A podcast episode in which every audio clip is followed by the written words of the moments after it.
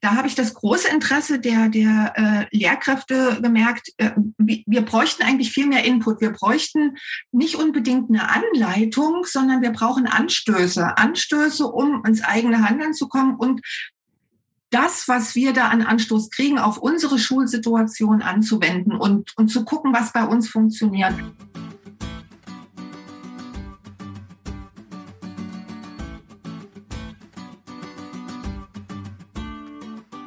Willkommen bei der Marktplatzplauderei, dem Podcast von Eduki. Hier sprechen wir mit spannenden Lehrerinnen und Lehrern, mit Meinungsmachern aus der Bildungsbranche über ihre Herzensthemen. Unsere Gäste verraten ihre besonderen Tipps, Tools und Best Practice. Und das Beste daran, ihr könnt jede Menge für euch mitnehmen. Ich bin Judith und freue mich sehr, Host dieses Podcasts zu sein. Hallo und herzlich willkommen zur Marktplatzplauderei. In einer unserer vergangenen Folgen des Podcasts erwähnte Markus von Amsberg, dass es eine viel stärkere Verzahnung von Schule, also Praxis, und Uni, also Theorie, geben müsste. Er hat das so beschrieben, dass man seine Kompetenzen zusammenwerfen sollte zum Wohle des Lernens. Besonders bei der Lehrerausbildung haben wir ja das Thema, dass im Studium viel Theorie und immer noch weniger Praxis gelehrt wird und wir immer noch von einem Praxisschock in Bezug auf das Referendariat sprechen. Und zufälligerweise kenne ich jemanden, die sich genau mit diesem Thema beschäftigt. Daher sage ich jetzt herzlich willkommen, liebe Ines. Hallo, grüß dich, Judith. Hi. Ines, wir starten bei der Marktplatzflauderei immer mit unserer Kennenlernrunde 1 vor 8. Ich stelle dir ein paar Fragen und ich freue mich, wenn du so schnell wie möglich antwortest. Okay. Wir haben dafür eine Minute Zeit und ich stelle jetzt unseren Timer. Ich lebe im schönen Können. Zum Frühstück gab es heute ein Omelett. Lecker. Mein Lieblingsfach als Lehrerin. Oh Gott, Englisch. Mein Lieblingstool auf meinem Smartphone. Mm, bitte? Nachteule oder Frühaufsteherin? Frühaufsteher. Was möchtest du als nächstes lernen? Weiß ich noch nicht, da bin ich offen, was auf mich drauf zukommt. Das letzte Buch, das ich gelesen habe. Hm, auch schwierig, weil ich so ein selektiver Leser bin und viel lese. Das letzte war Der Pilz am Ende der Welt. Auf meinem Schreibtisch hat alles seinen Platz oder herrscht kreatives Chaos. Letzteres. Kaffee oder Tee? Kaffee. Lieblings-Twitter-Account? Äh, Bildungspunks. 10.000 Schritte am Tag ein Problem oder kein Problem? Zurzeit dank einem Knie ein großes Problem. Oh, das hört sich nicht gut an. Nein. Das war's, Ines. Wir sind durch. Vielen Dank. So, Ines, lass uns doch mal mit deinem beruflichen Werdegang starten, denn da hat es ja eben auch immer diese oder immer wieder dann die Verknüpfung von Uni und Schule gegeben? Ähm, ja, ich dachte jetzt in deiner Frage kommt, da hat es immer die Brüche gegeben und da hat es gerade so bei mir ähm, überlegt, waren es Brüche? Nein, eigentlich war es immer eine konsequente Weiterführung und Neuorientierung. Also ich komme aus dem Gymnasialbereich Deutsch, Geschichte, Englisch als Unterrichtsfächer und habe, ich glaube, 28 Jahre als Lehrerin gearbeitet und bin dann ähm, im letzten Jahr ähm, Fachseminarleiterin für Deutsch gewesen. Und dann aber eben hat sich die Chance ergeben, an der äh, Martin-Luther-Universität anzufangen im Bereich Digitalisierung in der ähm, Lehr Lehramtsausbildung sozusagen. Und ja, das habe ich versucht und es hat geklappt. Seit 2018 bin ich jetzt an der Uni. Und für mich und da kann ich an, an Markus anknüpfen, ist das eine super Perspektive. Ich habe im Prinzip in alle drei Phasen auch aus allen beiden Richtungen jeweils aus lernender und lehrender Sicht äh, reinschnuppern können. Und das war eine echt gute Bereicherung. Ja, auf jeden Fall. Und jetzt erklär mal, was ähm, umfasst denn dein aktueller Job bei der Uni? Mm, also das nennt sich ähm, oder das Projekt, in dem ich mit ähm, als wissenschaftliche Mitarbeiterin arbeite, nennt sich DICOLA. Ich muss schon immer schmunzeln, wenn ich die Abkürzung mit dem Di oder Digi sehe. Man kann sich schon gar nicht mehr retten davor. Aber DICOLA nennt sich äh, deshalb so, weil es eine Abkürzung ist für digital kompetent im Lehramt. Und das ist ein BMBF äh, gefördertes Projekt aus der dritten Phase der Qualitätsoffensive Lehrerinnenbildung. Ähm, und ich glaube, also äh, ja, ich bin ja drin und ähm, ich kann es mitgestalten und ich glaube auch, wir haben einen guten Ansatz, weil uns bewusst ist, wie dringend das Problem ist, mehr als dringend überfällig. Und wir fokussieren darauf, dass wir alle drei Bereiche versuchen, an der Uni zu bedienen. Also einmal die Dozierenden, weil wir glauben, dass wenn die Studierenden selbst in ihren, ich sage es jetzt mal ganz lapidar, Unterricht an der Uni digital gestaltete Lehr- und Lernszenarien erleben und durchlaufen, dass das auch auf ihre eigene Tätigkeit äh, reflektiert und zurückwirft. Dann zum Zweiten auf die Studierenden, dass sie sich also mit diesen Themen auseinandersetzen. Und der dritte Teil, das ist so mein Part, und das ist auch das, was Markus dann so angesprochen hat, das ist die Vernetzung, weil uns einfach auch der Praxisbezug ganz wichtig ist. Wir nennen es nicht nur Vernetzung, eigentlich nennt sich der Fokus ähm, Theorie, Praxis, Theorie-Verzahnung, weil wir, und du hast es schon angesprochen, die Theorie oder das Theorielastige aus dem Studium mit dem Praxisbezug verknüpfen wollen und so aber auch wieder eben die Erkenntnis zurück in die Uni spiegeln wollen. Das ist das große Ziel. Und wir haben noch ein bisschen Zeit bis Ende 23 daran zu arbeiten. Oh, das hört sich auf jeden Fall total spannend an. Deswegen freue ich mich sehr, dass du heute bei mir hier zu Gast bist. Und, und da würde ich auch gerne auf die einzelnen Punkte jetzt nochmal näher eingehen. Also ich habe in einem aktuellen Aussatz von dir folgendes Zitat gefunden. Ein stärkerer Theorie-Praxistransfer durch engere Verzahnung der Phasen der Lehrerinnenbildung ist eine Aufgabe, die stark mit der digitalen Transformation im Bildungsbereich verknüpft ist. Magst du das bitte nochmal näher erläutern? Ja, das hört sich so schön nach Buzzword an. Nein, aber, gar nicht, finde ich. Aber so, ja, da ähm, steckt total viel drin, ne? So. Genau, das ist es ja. Es ist eigentlich ähm, eine Riesenaufgabe, die dahinter steckt. Wenn man sich die drei Phasen nimmt, das Lehramtsstudium, ich sage jetzt mal Referendariat, wir wissen ja, dass das dank unserer föderalen Struktur überall anders heißt. Und dann die dritte Phase, diese wirklich berufliche, ewig lange scheinende Phase als, als Tätigkeit ähm, eines Lehrers, einer Lehrerin, ähm, die sind noch relativ äh, separat. Ich vergleiche das immer gerne mit Silos. Die stehen so jeder für sich und es fehlt auch häufig an Kommunikation. Und vor dem Hintergrund ähm, der Digitalisierung, also einmal der technischen Umsetzung, ermöglicht das natürlich ganz andere Kommunikationsstrategien, Austauschmöglichkeiten, Vernetzungschancen. Ähm, ja. Und auf der anderen Seite würde ich jetzt nicht mehr nur von der Digitalisierung, also diesem technischen Aspekt sprechen, sondern von der Kultur der Digitalität. Und die zielt nun mal auf dieses auch Referenzieren aufeinander ab, auf diese Gemeinschaftlichkeit. Und da eröffnen sich wirklich Chancen, das Ganze miteinander zu verknüpfen. Und ähm, ja, ich sehe gerade auch im eigenen äh, Arbeiten, in den Projekten, die wir so anstoßen, dass das wirklich fruchtet und dass da auch ganz interessante Sachen ähm, und Ergebnisse rauskommen, von denen alle profitieren. Nicht nur eine Phase an sich, sondern in dieser Verknüpfung liegt wirklich eine Chance. Ja, dann lass uns mal durch die einzelnen Phasen auch irgendwie durchgehen. Also ähm, Lehrerausbildung mit dem Lehramtsstudium. Ich hatte ja eigentlich gedacht, weil mein eigenes ist schon sehr lange her, dass ähm, diese, äh, dass es da durchliche, durchaus Fortschritte gibt. Ne? Also dass es viel mehr im Studium Praxisanteile gibt. Aber Lehramtsstudierende hier im Podcast, die zu Gast waren, oder aber auch unsere eigenen Studentinnen, die bei Eduki arbeiten, das sind alles Lehramtsstudentinnen, die berichten was ganz anderes. Ne? Und ähm, welche Ansätze und Ideen gibt es denn da, dass man die Schulpraxis mehr ins Lehramtsstudium holt oder umgekehrt aus dem Lehramtsstudium äh, mehr in die Schule noch geht? Also dieser Wunsch nach mehr Praxis von Seiten der Lehramtsstudierenden, der ist eindeutig da. Also bevor ich an der Uni angefangen habe, ist das ähm, hat im Jahr vorher, glaube ich, eine Befragung unter Lehramtsstudierenden bei uns stattgefunden und da war auch der Wunsch nach mehr Praxiserfahrung und die Chance einfach in Schule reinzuschnuppern aus der Perspektive eines Lehrenden, weil als Schüler haben sie es ja alle lang genug durchlaufen. Ähm, der Wunsch ist ganz groß. Und ähm, bei uns ist es so, vielleicht muss ich das nochmal erklären, weil bei vielen ähm, Bundesländern ähm, ist das Lehramtsstudium so aufgebaut, dass es am Ende ein Praxissemester gibt. Bei uns ist es ein Staatsexamen, also kein Bachelor-Master, ähm, also keine Aufsplittung und wir haben die Praxisphasen. Es gibt ein paar schon, das fängt schon nach dem ersten Semester an.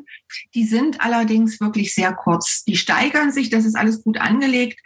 Ähm, und es ist auch vom Umfang her, wurde mir gesagt, wochenmäßig ausgerechnet. Also entspricht das diesem Praxissemester am Ende. Trotz allem ist es zu wenig, glaube ich. Es ist einfach zu wenig Chance. Also wir kriegen es ja von allen Seiten gespiegelt. Ihr von den äh, MitarbeiterInnen, von den Lehramtsstudierenden. Und deshalb finde ich es ganz wichtig zu gucken. Und das ist jetzt auch meine Aufgabe so ein bisschen, wo lassen sich Projekte initiieren, wo die Phasen miteinander arbeiten können, wo eine Chance wirklich besteht, in die Praxis reinzugucken. Und im Moment ähm, ist gerade eins abgelaufen, da haben wir sozusagen Lehramtsstudierende und äh, bei uns heißt es LehrerInnen im Vorbereitungsdienst, also die Referendare sozusagen, äh, ich will nicht sagen gematcht, aber in einen Pool geworfen. Ähm, und die haben zusammen in, in Teams aus beiden Gruppen ähm, Unterrichtsprojekte entwickelt, durchgeführt, sodass auch die Lehramtsstudierenden am Unterricht teilnehmen konnten, Materialien erstellt haben reflektiert haben und die ersten Ergebnisse haben wir jetzt gerade als OER veröffentlicht. Und da war die Rückkopplung sowohl von den Lehramtsstudierenden als auch von den, ähm, von den LehrerInnen im Vorbereitungsdienst durchweg positiv. Ich muss sagen, auch negativ bezog sich aber vor allen Dingen auf die technische Ausstattung. Aber das ist ja wieder ein ganz, ganz anderes Thema. Ähm, aber es war für ähm, beide Gruppen doch relativ ähm, gewinnbringend, als es das für die Referendare und Referendarinnen sehr entlastend war im Sinne von gemeinsamer Vorbereitung, was sie jetzt haben. Es war natürlich ein großer Arbeitsaufwand, ohne Frage, aber die Materialien, die jetzt da sind, können sie alle nutzen. Und die Lehramtsstudierenden, denen war das ähm, so wichtig zu sehen, wie funktioniert denn das eigentlich in Schule? Wir reden immer nur drüber, wie das Szenario eigentlich aussehen könnte und welche Fälle auftreten könnten. Und jetzt sieht man es mal. Und das war ein ganz, ganz wichtiges Erlebnis, dass man auch vor allen Dingen ähm, vor dem Hintergrund stand, ich bin in der Klasse und auf einmal muss ich reagieren. Ich kann das jetzt nicht ewig theoretisch durchspielen. Das war auch ein Erfahrungswert. Und wie wichtig deshalb auch dieses theoretische Durchspielen vorher ist, dass ich diese Optionen im Kopf habe. Also da sieht man doch, dass sowohl Theorie und Praxis eben wirklich aufeinander aufbauen sollten und Bezug nehmen sollten zueinander. Das ist ein ganz wichtiger Fakt. Ja, ich glaube, dieses, diese Theorie und die Vorüberlegungen im Vorhinein helfen dir ja dann auch immer im Unterricht selbst handlungsfähig zu bleiben, weil du musst dich ja schon eigentlich im Unterricht selbst auf deine Lerngruppe an, einstellen und da kannst du ja noch so gut planen. Äh, ne? du, du, du siehst ja halt, oh ja, das, äh, da, da komme ich gar nicht durch, ne? Das verstehen die gar nicht oder ich merke, dass da, da kommt überhaupt keine Beziehung hier gerade ja. zustande und irgendwie funktioniert das nicht. Ich habe mich noch mal so rückerinnert an meine eigene Zeit. Und in meinem Studium war das eben auch so, dass wir im Grundstudium, ich habe auch so äh, Staatsexamen gemacht, ähm, Blogseminare auch hatten. Ähm, Im Grundstudium schon, im Lehramtsgrundstudium. Und ähm, ich hatte wirklich das Glück, ich war in einer Schule, wo auch eine Lehrerin sich total gefreut hat, dass ich als Lehramtsstudierende zu ihr kam an die Schule. Die hat mich auch total viel gefragt. Ne? Also die war immer so, ja, aber was, was, was, was hast du denn da gerade jetzt für ein Seminar? Was sind da denn jetzt so die Themen, die auch in der Didaktik gerade on vogue sind und sowas. Und ich frage mich, und ich, ich hatte aber immer auch damals schon das Gefühl, okay, ich habe hier das ist eine glückliche Situation, die ich habe. Ich glaube, das, ne? Und da frage ich mich, es muss ja umgekehrt, fände ich es auch toll, wenn es an den Schulen viel mehr Interesse geben würde, auch die Leute aus dem Lehramt in die Schulen zu holen, um da von der Seite aus nochmal lernen zu können, ne? Also ja, die, die dritte Phase ähm, einzubeziehen ist schwierig. Ich merke das gerade, das sind so enorm viele Hürden, ähm, auch rein organisatorischer Natur, davon mal ganz abgesehen. Aber ich kann nur bestätigen, äh, das Interesse ist da. Also ähm, wir stoßen da so verschiedene Sachen an, unter anderem eine Fortbildungsreihe auch an der Schule, wo die modular, ähm, ja, die modular aufgebaut war.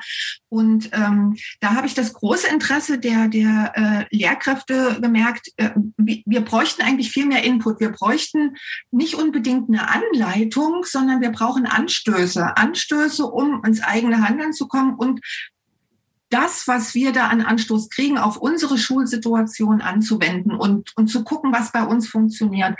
Und ähm, also ja, ich kann mich noch an die eine Situation erinnern. Das letzte äh, Modul lief dann bei uns im digitalen Lernlabor, einfach um auch zu gucken, was so in Zukunft Möglichkeiten sein könnten oder was die Schule noch nicht hat und sich vielleicht anschaffen möchte. Also ähm, ja, das war ein äh, Gewusel wie im Klassenraum in der Grundschule, weil sie alle so begeistert waren von dem, was man dann ausprobieren konnte. Und dann wurde die Liste dessen, was sie sich im Laufe der nächsten Zeit noch ja anschaffen und ausprobieren wollen, immer länger. Und auch ähm, die Umsetzung dann für die Kollegen am, am äh, Schuljahresanfang in so einer schulinternen Lehrerfortbildung, da hat man auch gemerkt, die anderen Kollegen, die also nicht Multiplikator waren und diese Fortbildung ähm, ja, durchlaufen haben, die waren am Anfang noch recht skeptisch, aber äh, gerade weil es von den eigenen Kollegen kam, diese Fortbildung, diese Angebote, dieses guckt mal, äh, was wir hier machen können, wie wir den Unterricht gestalten können, das war schon, ähm, ja, das hat man gemerkt, wie das so, so eine Zündung, so ein Feuer entfacht hat. Und ja, gut, also da will ich mitmachen, das sehe ich jetzt, dass das geht und das klappt. Und ich glaube, das ist so ein ganz, ganz wichtiger äh, ja, Punkt, dass man sich nicht mit dem erhobenen Zeigefinger hinstellt und sagt, ihr müsst das jetzt hier so machen, sondern dass man auch Angebote unterbreitet. Und es muss immer, ähm, glaube ich, auch so auch vor dem Hintergrund, aus dem ich komme, von verschiedenen Schulen, die ich da durchlaufen habe, es muss immer auf die Schulsituation ganz individuell und auf diese Bedarfe zugeschnitten werden. Es ist jede Schule anders und da gibt es kein Patentrezept. Ja, aber ich habe noch mal überlegt, also dann lass uns gerne noch mal in diese dritte äh, mhm. Phase dann reinspringen. Ähm, ich komme aber gleich auch noch mal aufs Refs zurück. Aber in dieser dritten Phase, wenn ich jetzt als Lehrer in, in meinem Berufsalltag quasi drin bin, ich habe so überlegt, ähm, wäre das nicht auch vielleicht eine Idee, dass ein Großteil der Schulen oder einzelne Schulen sich zusammen vernetzen, immer mit Universitäten, die es meistens ja in der Region irgendwo gibt. Das muss ja nicht an jeder Schule so sein und das muss auch nicht mit jeder Uni so sein, aber dass man da irgendwie so zugewiesen ist mit dem mit den Unis und dass man dann gemeinsam noch mal überlegt und gemeinsam auch Unterrichtskonzepte entwickelt. Also das wäre ja eben auch so ein Projekt, dass man fragt an der an der Schule, was sind denn eure größten Baustellen? Ne? Wo wünscht ihr euch Impulse oder oder Anregungen oder irgendwie sowas und dass man dann von Seiten der Uni einfach daraus auch ein Projekt Projekt mit Lehramtsstudierenden macht und das dann wiederum rückkoppelt mit, mit, äh, mit der Schule. Ne? Und wenn man das so institutionalisieren könnte. Also das klappt eigentlich gut, muss ich sagen. Das gibt es. Aber, ja, wie soll ich das sagen? Es ist mir eigentlich zu wenig, sage ich. naja, äh, es sind Projekte, es sind kleine Sachen, die funktionieren. Aber ich glaube, vor der Situation, vor der Bildung jetzt und Schule jetzt steht, bräuchten wir einen größeren Aufschlag. Also ich denke schon, ähm, dass diese Projekte, diese Kooperation wirklich in die Breite kommen müssten und selbstverständlich werden müssten. Aber da gibt es so viele Hindernisse. Ähm, das sind schon die unterschiedlichen ähm, ja, zeitlichen Abläufe von Universität und Schule, von den Ferien ganz zu sprechen, dann von solchen Hinderungsgründen, dass die Studierenden nicht von A nach B kommen. Wer soll das bezahlen? Wenn es nicht im Ticket drin ist, dann sind die, ich komme ja aus einem doch größeren Bundesland, äh, die dann irgendwo abgeschlagen, weit weg von, von jeglichem Uni Standort sind, die zucken nur mit den Schultern, ja, wann kommt denn mal ein dann zu uns? Ja, es sieht schlecht aus. Ähm, aber da kann ich nur zustimmen, ja, wir sind im Moment auch dran, ähm, so ein Projekt zu initiieren und an, äh, zum Laufen zu bringen, wo wirklich alle drei Phasen an einer Schule zusammenarbeiten. Aber da sieht man gerade, ähm, wie schwierig das ist, die alle wie man so schön sagt, unter einen Hut zu bekommen. Und die Abstimmungsprozesse laufen und äh, sind aber wirklich, also das ist eine, ein sehr, sehr, sehr langfristiges Projekt, sage ich es mal so. Ja, aber ich habe eben noch mal so, ich, oder in der Vorbereitung jetzt auch auf den Podcast nachgedacht und dachte, es ist ja eigentlich ein Wahnsinn. Ne? Also da bin ich dann irgendwann aus dieser Uni raus und danach, wenn ich nicht selber als Lehrerin mich mit dem Thema auch noch Lernforschung oder sowas beschäftigen mhm. möchte, dann muss ich das nicht, ne? Kein Mensch fragt mich, kein Mensch zwingt mich, ich muss das auch nicht nachweisen oder so. Das heißt, es können größte Entwicklungen, Erkenntnisse in der Forschung, in der Lernforschung spurlos an mir vorübergehen ja. und ich, ich integriere die niemals in, in meinem Unterricht. Ne? Da, da sehe ich aber ähm, wirklich ein, ein, ein, Hauptproblem, schon aber im Studium. Äh, da sind wir wieder bei dieser Trennung. Wir, wir bilden die aus, obwohl Ausbildung ja auch immer so ein Begriff ist, den das, äh, die Universität gar nicht gerne hört und der es auch nicht trifft. Aber wir wissen, was wir meinen, diese erste Phase. Ähm, und dann äh, kommt diese zweite Phase, diese Praxisorientierung, wo du schon gesagt hast, das ist immer so dieser Praxisschock. Äh, so wird zumindest immer thematisiert Manchmal ist es gar nicht so schlimm, wie es scheint, aber ähm, da ist sicherlich noch Luft nach oben, das zu verzahnen. Aber dann erwarten wir nach diesen zwei Phasen und nach den Prüfungen, da sind wir auch wieder bei so einem Thema Prüfungen und Test am Ende, Häkchen dran, ich bin jetzt Lehrer, jetzt bin ich in der Praxis so und jetzt arbeite ich. Aber da gehört ja eben viel mehr dazu. Da gehört ja diese, diese, ja, diese Haltung lebenslanger Lerner, Lernerin dazu. Und wenn ich die aber nicht vorher etabliert habe und gezeigt habe, wie Fortbildung geht, was es ausmacht, und für mich ist da ein großer, großer Fakt, dieses Team-Teaching, diese, ähm, dieses Zusammenarbeiten, diese offene Tür äh, des Klassenraums und kollegiale Planungen und so weiter das ist, glaube ich, schon eine Grundlage, um eine Fortbildung, ja, um eine gute Stimmung für eine Fortbildung zu erzeugen. Weil wenn die Kollegen untereinander hm, ja, stärker zusammenarbeiten, ähm, dann kommt da Input von allen Seiten. Und der eine weiß, was der andere nicht weiß und so weiter. Und dann wird man doch angehalten. Wer das nicht schafft, diesen, diesen diese Zusammenarbeit, der, versch ja, der verschenkt, glaube ich, äh, eine Option, ähm, dran zu bleiben und, und im aktuellen Fokus zu bleiben, was geht jetzt, ähm, was entwickelt sich gerade, was sind die neuesten Ergebnisse, ähm, was sind jetzt Themen, die vielleicht gerade aufploppen, ob die dann von Bestand sind oder nicht, aber man muss sie ja wahrnehmen und muss sie für sich dann evaluieren und sagen, okay, ist was, ist was nicht. Man muss ja auch nicht jeden Trend mitmachen. Aber dieser Austausch ist eben wichtig. Und mir fehlt, ganz ehrlich gesagt, diese Haltung, die nachher einfach vorausgesetzt wird, wenn der Lehrer in der Schule ist, so nun bilde dich mal fort, ohne dass es verlangt ist. In manchen Bundesländern haben wir das ja.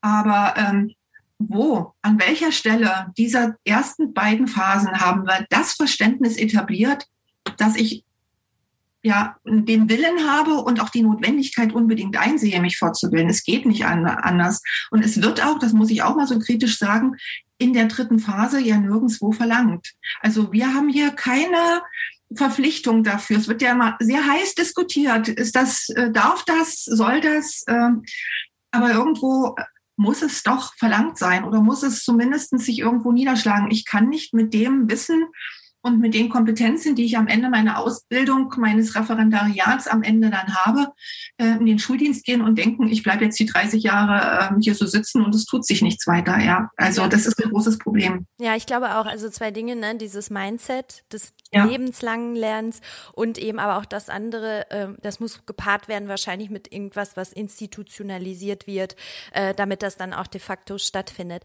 Und weißt du, was, was ich auch noch denke, ist so ein bisschen, also wie kann man da ansetzen, dass es auch immer diese Diskrepanz gibt? Weil ich bemerke das so oft, wenn die Referendare dann in die Schule äh, kommen, ReferendarInnen, ähm, mhm. auch in die Schule kommen, dann ist es so, dass LehrerInnen denen auch oft begegnen und sagen, ja, also das, was du da an der Uni gelernt hast, ne, kannst du mal gleich alles vergessen. Ich verstehe auch nicht, also wie schaffen wir es, dass wir auch diese Kluft, dass da immer von der einen Seite es dieses Vorurteil gibt, ja, die, die an der Uni sind da so bildungsfern.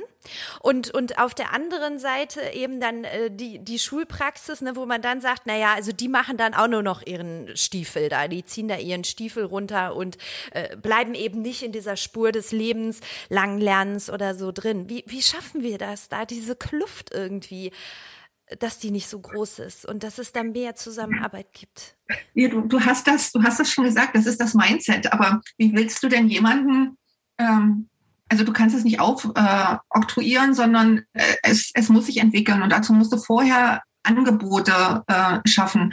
Und ich glaube, wenn wir dieses, ich sage es jetzt ganz einfach, dieses alte Lernen, also frontal, ähm, Lehrer ähm, zentriert und so weiter, wenn wir, wenn wir das in, in allen Phasen vorher haben, dann kriegen wir am Ende natürlich auch solche Lehrer raus. Vor allen Dingen, weil die, die in ähm, das Lehramtsstudium gehen und in das Referendariat, ja in solch einer Schule unter solchen Bedingungen, sage ich mal, sozialisiert worden sind und äh, sicherlich auch diejenigen sind, die das äh, gut bewältigt haben ähm, und dann sich entschieden haben, in diesem Raum zu bleiben, den sie so gut kennen.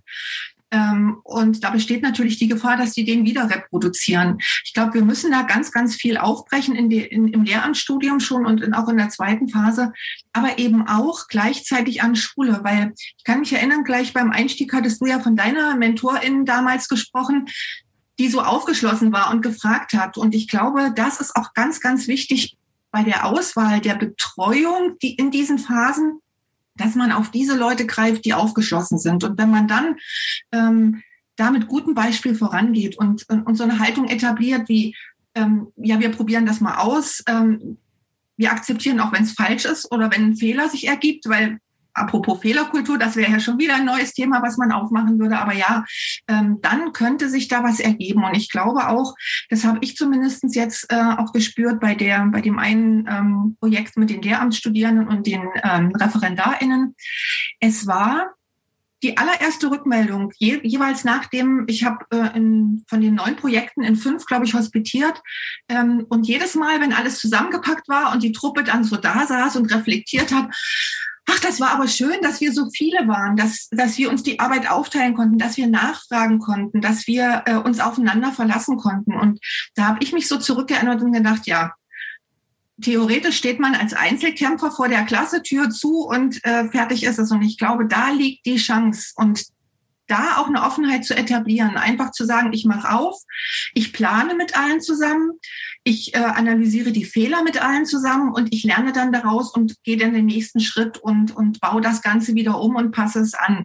Aber ja, was bräuchten wir dazu? Zeit. Zeit und Kapazitäten und Ressourcen. Und daran, hm, ja, wir wissen es, wie es aussieht. Ja, leider, leider, leider. Und es scheint echt schlimmer geworden zu sein. Ne? Also irgendwie höre ich, dass im Moment äh, die Verwaltung, also dass alle mehr verwalten, als dass die unterrichten. Ne? Also dass das eigentliche Unterrichten viel zu kurz kommt. Ich finde ja euer Projekt, was ihr damals an der Uni ähm, in Halle, total klasse. Ne? Aber gibt es das denn eigentlich auch noch an, oder nicht aber, aber gibt es es denn noch an anderen Unis? Also weil, wenn ich jetzt zu, wenn jetzt jemand hier zuhört bei unserem Podcast und ich irgendwie denkt, ja, an meiner Schule, ja, ich würde mich da auch drüber freuen, wenn es da mehr Verknüpfung mit der Uni oder irgendwie was geben würde oder so ein Projekt. Wie kann da die Kontaktaufnahme aussehen oder was gibt es noch?